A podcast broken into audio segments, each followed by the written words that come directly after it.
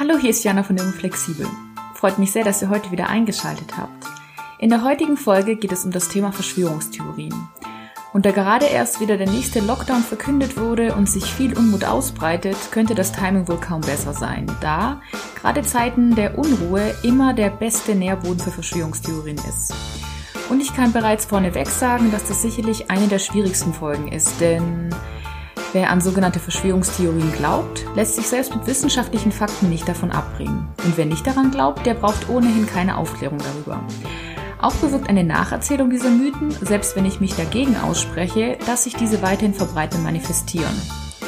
Dennoch habe ich mich dazu entschieden, diese Folge zu machen, da sich diese Mythen nicht nur in unterhaltene Geschichten wie Die Welt ist eine Scheibe, Elvis lebt oder das Reptiloiden unter uns Wahlen einteilen lassen, sondern weil sie jetzt, wo sich Bewegungen und Mythen in die breite Masse, also in die Mitte unserer Gesellschaft eingenistet haben, brandgefährlich werden.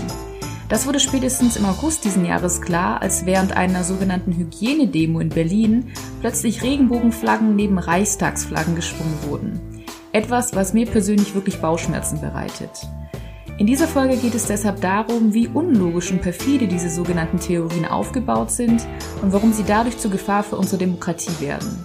Vor allem, weil vielen nicht bewusst ist, dass der Großteil dieser sogenannten Theorien ihren Ursprung in rassistischen und judenfeindlichen Ansicht haben.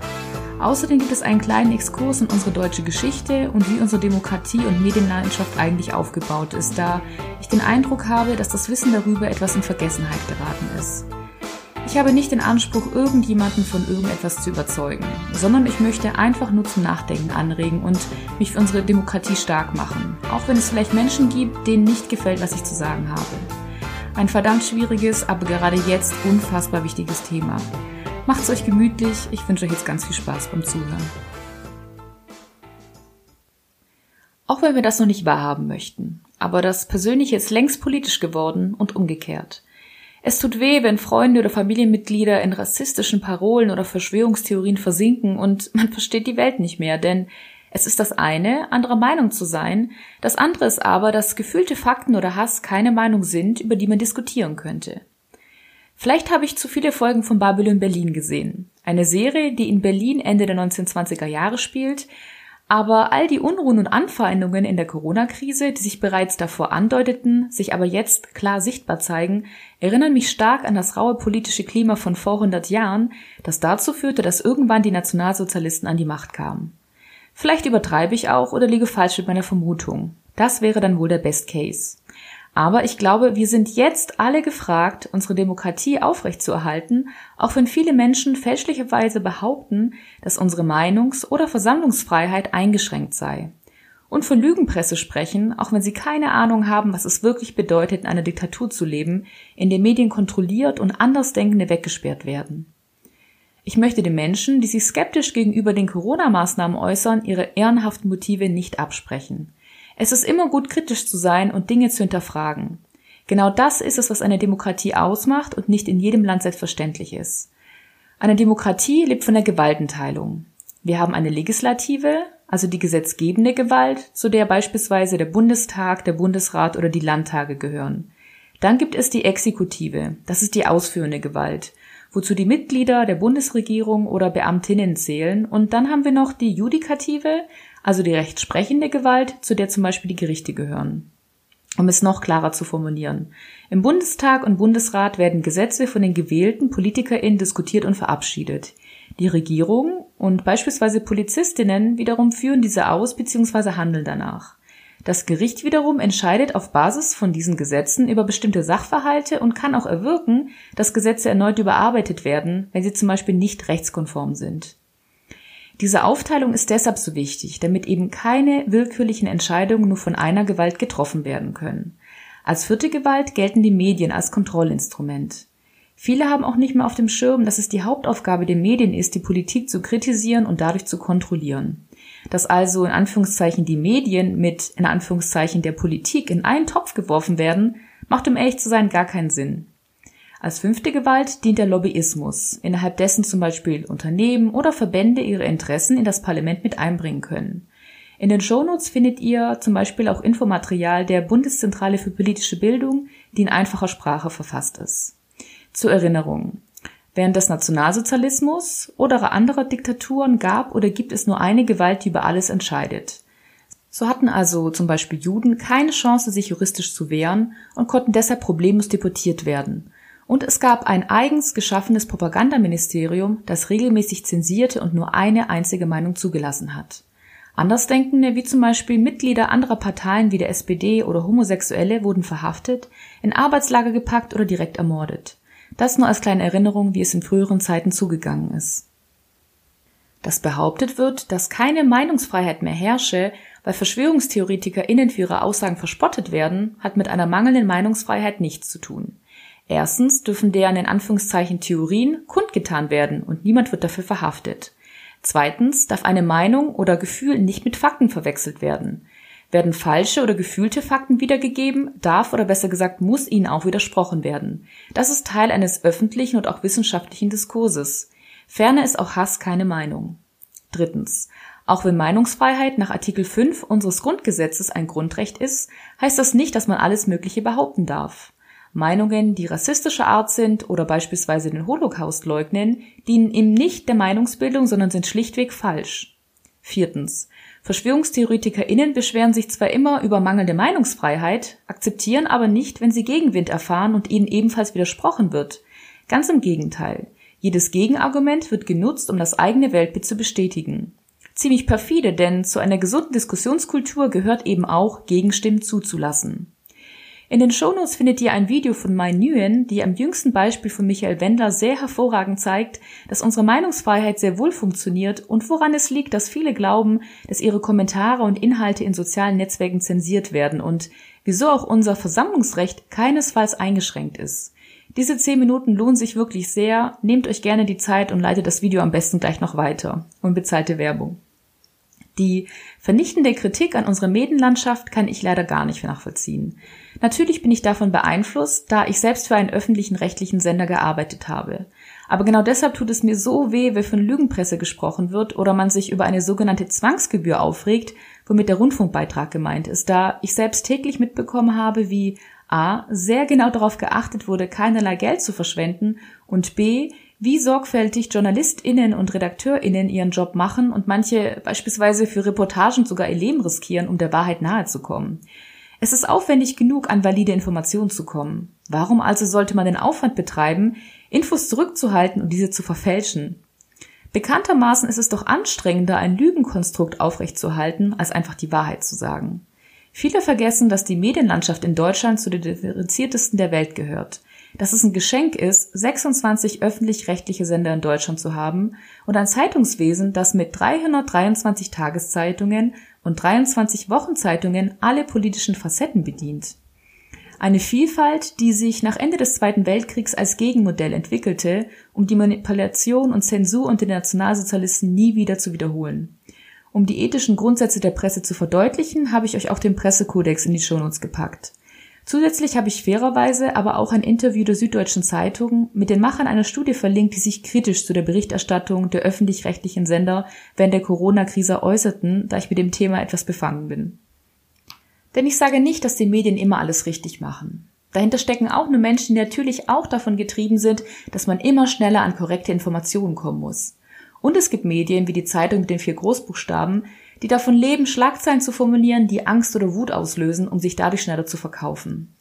Und genau diese schnelllebige Zeit ist das nächste Problem. Corona war für uns alle neu.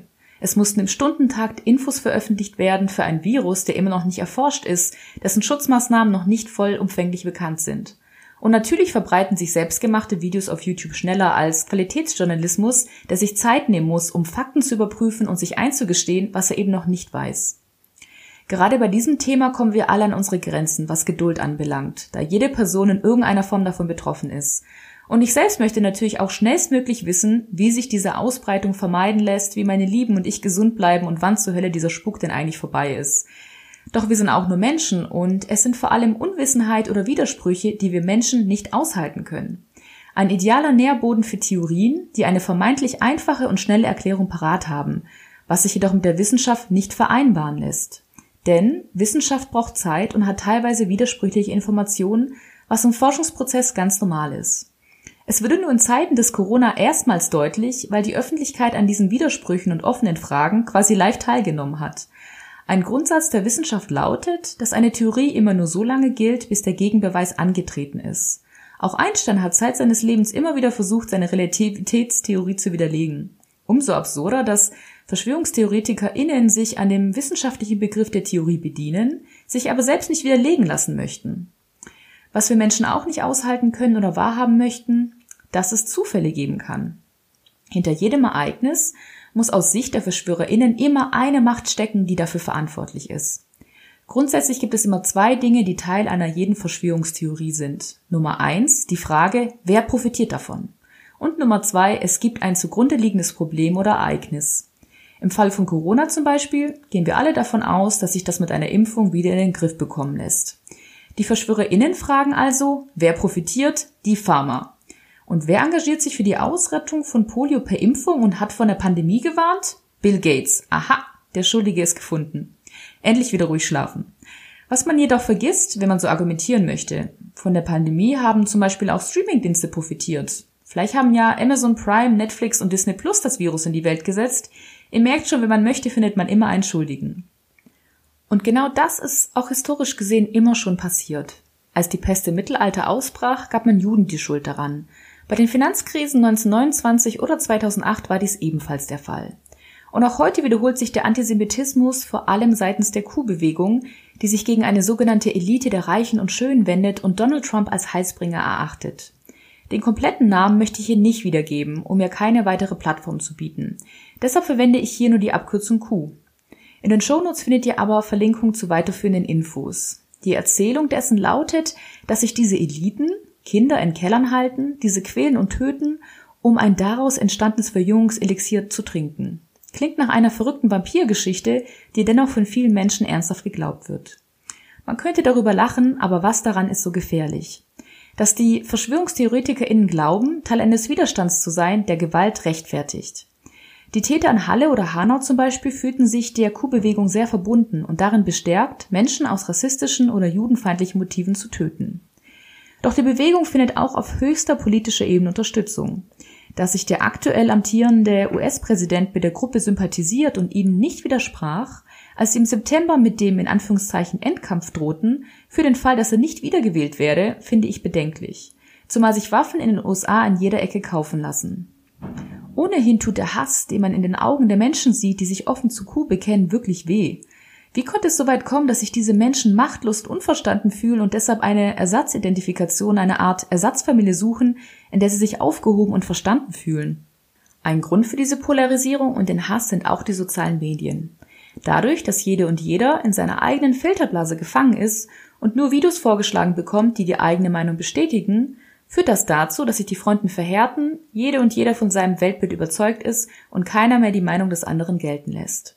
Und jede und jeder kann selbst gebastelten Content online stellen. Und auch wenn diese mittlerweile verstärkt von Facebook und YouTube geprüft werden und offline genommen werden, sobald die Behauptungen widerlegt wurden, oder wenn es sich zum Beispiel um rassistische Inhalte handelt, verbreiten sich Schlagzeilen deutlich schneller. Ein paar Zahlen, die das deutlich machen. 19 der populärsten Videos mit bereits belegten Falschmeldungen wurden mehr als 12 Millionen Mal auf YouTube angesehen und auf Facebook mehr als 300.000 Mal geteilt, bevor sie gelöscht werden konnten. Dazu kommt, dass gerade bei der älteren Generation kaum Medienkompetenz vorhanden ist. Viele glauben, dass wenn irgendwo etwas steht oder zu sehen ist, dass es auch echt ist. Dabei kann man dank Photoshop so gut wie alles manipulieren. Oder es werden Aussagen aus dem Kontext gerissen und ungeprüft weitergeleitet. Genau deshalb ist Qualitätsjournalismus so wichtig. Genau das ist es, was die Aufgabe von JournalistInnen ist. Informationen zu sammeln, Zusammenhänge und Widersprüche aufzuzeigen und Quellen zu prüfen. Eine Kompetenz, die sich einzelne VerschwörungstheoretikerInnen zuschreiben, dabei wird jedoch eine der wichtigsten Eigenschaften von gutem Journalismus nicht zugelassen. Kritikfähigkeit. Sobald es Gegenstimmen gibt, behaupten diese VerschwörungsanhängerInnen, dass man Teil des Establishments sei. Ein höriges Schaf, ohne sich die Gegenargumente überhaupt anzuhören. Stattdessen werden einzelne Falschaussagen untereinander weiterhin ungefiltert geteilt, sodass die daraus entstehende Masse den Eindruck erweckt, dass das richtig sein muss. Ein Beispiel aus dem Feuer und Brot Podcast mit Alice Hasters und Maximiliane Hecke fand ich ziemlich anschaulich, dass sie den Weihnachtsmann ins Spiel brachten. Wenn man nämlich an den Weihnachtsmann glaubt, kann man zum Beispiel immer Beweise dafür finden, dass es ihn gibt. Wir sehen ihn ja immer im Fernsehen und in Kaufhäusern, also muss es ihn doch geben. Es gibt zwar auch Gegenbeweise, dass es ihn nicht gibt, also dass es ein Mensch ist, der dieses Kostüm trägt. Diese Möglichkeit muss man sich aber bewusst stellen und das ist es, was Verschwörungstheorien eben nicht tun. Es gibt einen Unterschied zwischen berechtigter Kritik und Falschaussagen. Auch hier ein weiteres Beispiel aus dem Feuer und Brot Podcast. Hier werden zwei Aussagen in Bezug auf Bill Gates ganz gut gegeneinander gestellt. In der Heute-Show des ZDF wurde kritisiert, dass es problematisch sei, dass sich Bill Gates finanziell an der WHO beteilige. Darüber lässt sich in der Tat streiten. Ken Jebsen macht daraus dann, Bill Gates besitzt über 80 Prozent der WHO. Dabei sind es faktisch 14 Prozent, die die Bill Gates und Bill und Melinda Gates Stiftung 2016 und 2017 beisteuerten. Das ist ein gewaltiger Unterschied. Auch hier ein Verweis auf ein Video des Formats Valulius in den Show Notes, das eines von Ken Jebsens Videos faktisch Stück für Stück zerlegt. Auch wenn dieses Video mit den korrekten Daten im Vergleich wieder einmal deutlicher weniger Klicks hat. Im Mai hatte Jepsens Video, das mittlerweile nicht mehr auf YouTube zu finden ist, bereits über drei Millionen Klicks. Das Funkvideo, von dem ich gerade erzählte, zählte bis jetzt im Oktober etwa 700.000 Klicks. JournalistInnen stellen sich also der Kritik und prüfen die Fakten, während VerschwörungstheoretikerInnen aggressiv werden, ausweichen oder andere Falschmeldungen verbreiten. Das macht es extrem schwer, Falschmeldungen aufzudecken. Populistinnen bedienen sich derselben Rhetorik und sehen Misstrauen der Medien gegenüber. Das sehen wir bei der AfD, die den Begriff der sogenannten Lügenpresse erstmals 2014 bei einer Pegida-Demo ausrief und ihn während der Flüchtlingskrise zementierte, dass sie die Berichterstattung als zu flüchtlingsfreundlich empfanden. Oder beim 45. Präsident der USA, der immer dann von Fake News spricht, wenn ihm widersprochen wird. Dabei wurden bei ihm seit Regierungsbeginn durch die Washington Post nachweislich 20.000 Lügen aufgedeckt. Stand Juli 2020. Und um nochmal auf die Frage, wer profitiert davon zurückzukommen. Die sogenannten ExpertInnen, die sich zum Beispiel auf YouTube finden, verdienen an jedem Klick, der auf ihre Videos getätigt wird. Es gibt Verlage, die sich auf die Verbreitung von Verschwörungstheorien konzentrieren. Der Anführer der Kuhbewegung in den USA hat mittlerweile sogar einen eigenen Souvenirshop. Wenn man sich also schon gegen die bösen Reichen wenden möchte, dann sollte man sich vielleicht in den eigenen Verschwörungskreisen mal genauer umschauen. Und Angst wurde und wird von PopulistInnen verwendet, um Menschen klein zu halten und sie gegen die angeblichen Schulden, Schuldigen aufzuhetzen. Ich zitiere an dieser Stelle den langjährigen AfD-Pressesprecher Herrn Christian Lütt. Zitat Anfang. Je schlechter es Deutschland geht, desto besser für die AfD. Zitat Ende. Weitere seiner Aussagen möchte ich an dieser Stelle nicht wiedergeben. Zumindest wurde er mittlerweile fristlos entlassen. Ohnehin sind die psychologischen Aspekte rund um die AnhängerInnen der Verschwörungstheorien extrem interessant. Und eines sei gleich vorweg gesagt. Es handelt hier sich nicht um vereinzelte Verrückte. Jede zweite Europäerin hält Verschwörungstheorien für möglich. Und ich musste meiner Schande gestehen, dass auch ich einiges davon für möglich hielt. Wer sich hier selbst prüfen möchte, dem seien die Organisationen der Goldene Aluhut und der investigative Journalismus der Korrektivredaktion empfohlen, die Verschwörungstheorien entkräften und Fakt gegenchecken. Die Links dazu findet ihr auch in den Shownotes. Ich sag nur Chemtrails und 5G-Masten. Allen VerschwörungstheoretikerInnen gemein ist, dass sie sich für etwas Besonderes halten und sich anderen überlegen fühlen. Sie allein hätten die einzige Wahrheit und die Ursache allen Übels erkannt. Alle andere seien, überspitzt gesagt, die Dummen, die sich von denen in Anführungszeichen da oben verblenden lassen.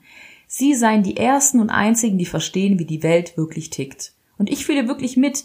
Die Protagonistinnen, meistens sind es Männer, die zu Wort kommen und teilweise anfangen müssen zu weinen, während sie sprechen, glauben wirklich daran. Es muss schlimm sein, wenn man in diesem Denken gefangen ist und glaubt, dass die Welt sich gegen einen verschworen hat. Dennoch, ist es nicht überheblich, dass man sich als Kompetente einstuft als mehrere hunderttausende Wissenschaftlerinnen und Wissenschaftler? Und ich selbst bin auch nicht davor gefeit. Ich bin vielem, was seitens der Regierung oder großer Konzerne kommt, immer erstmal kritisch gegenüber eingestellt und halte grundsätzlich immer erstmal vieles für möglich. Früher hielt man ja auch Fliegen für unmöglich und lange dachte man, dass die Erde eine Scheibe sei. Auch wenn es mittlerweile wieder Menschen gibt, die das glauben. Stichwort Flat Earther.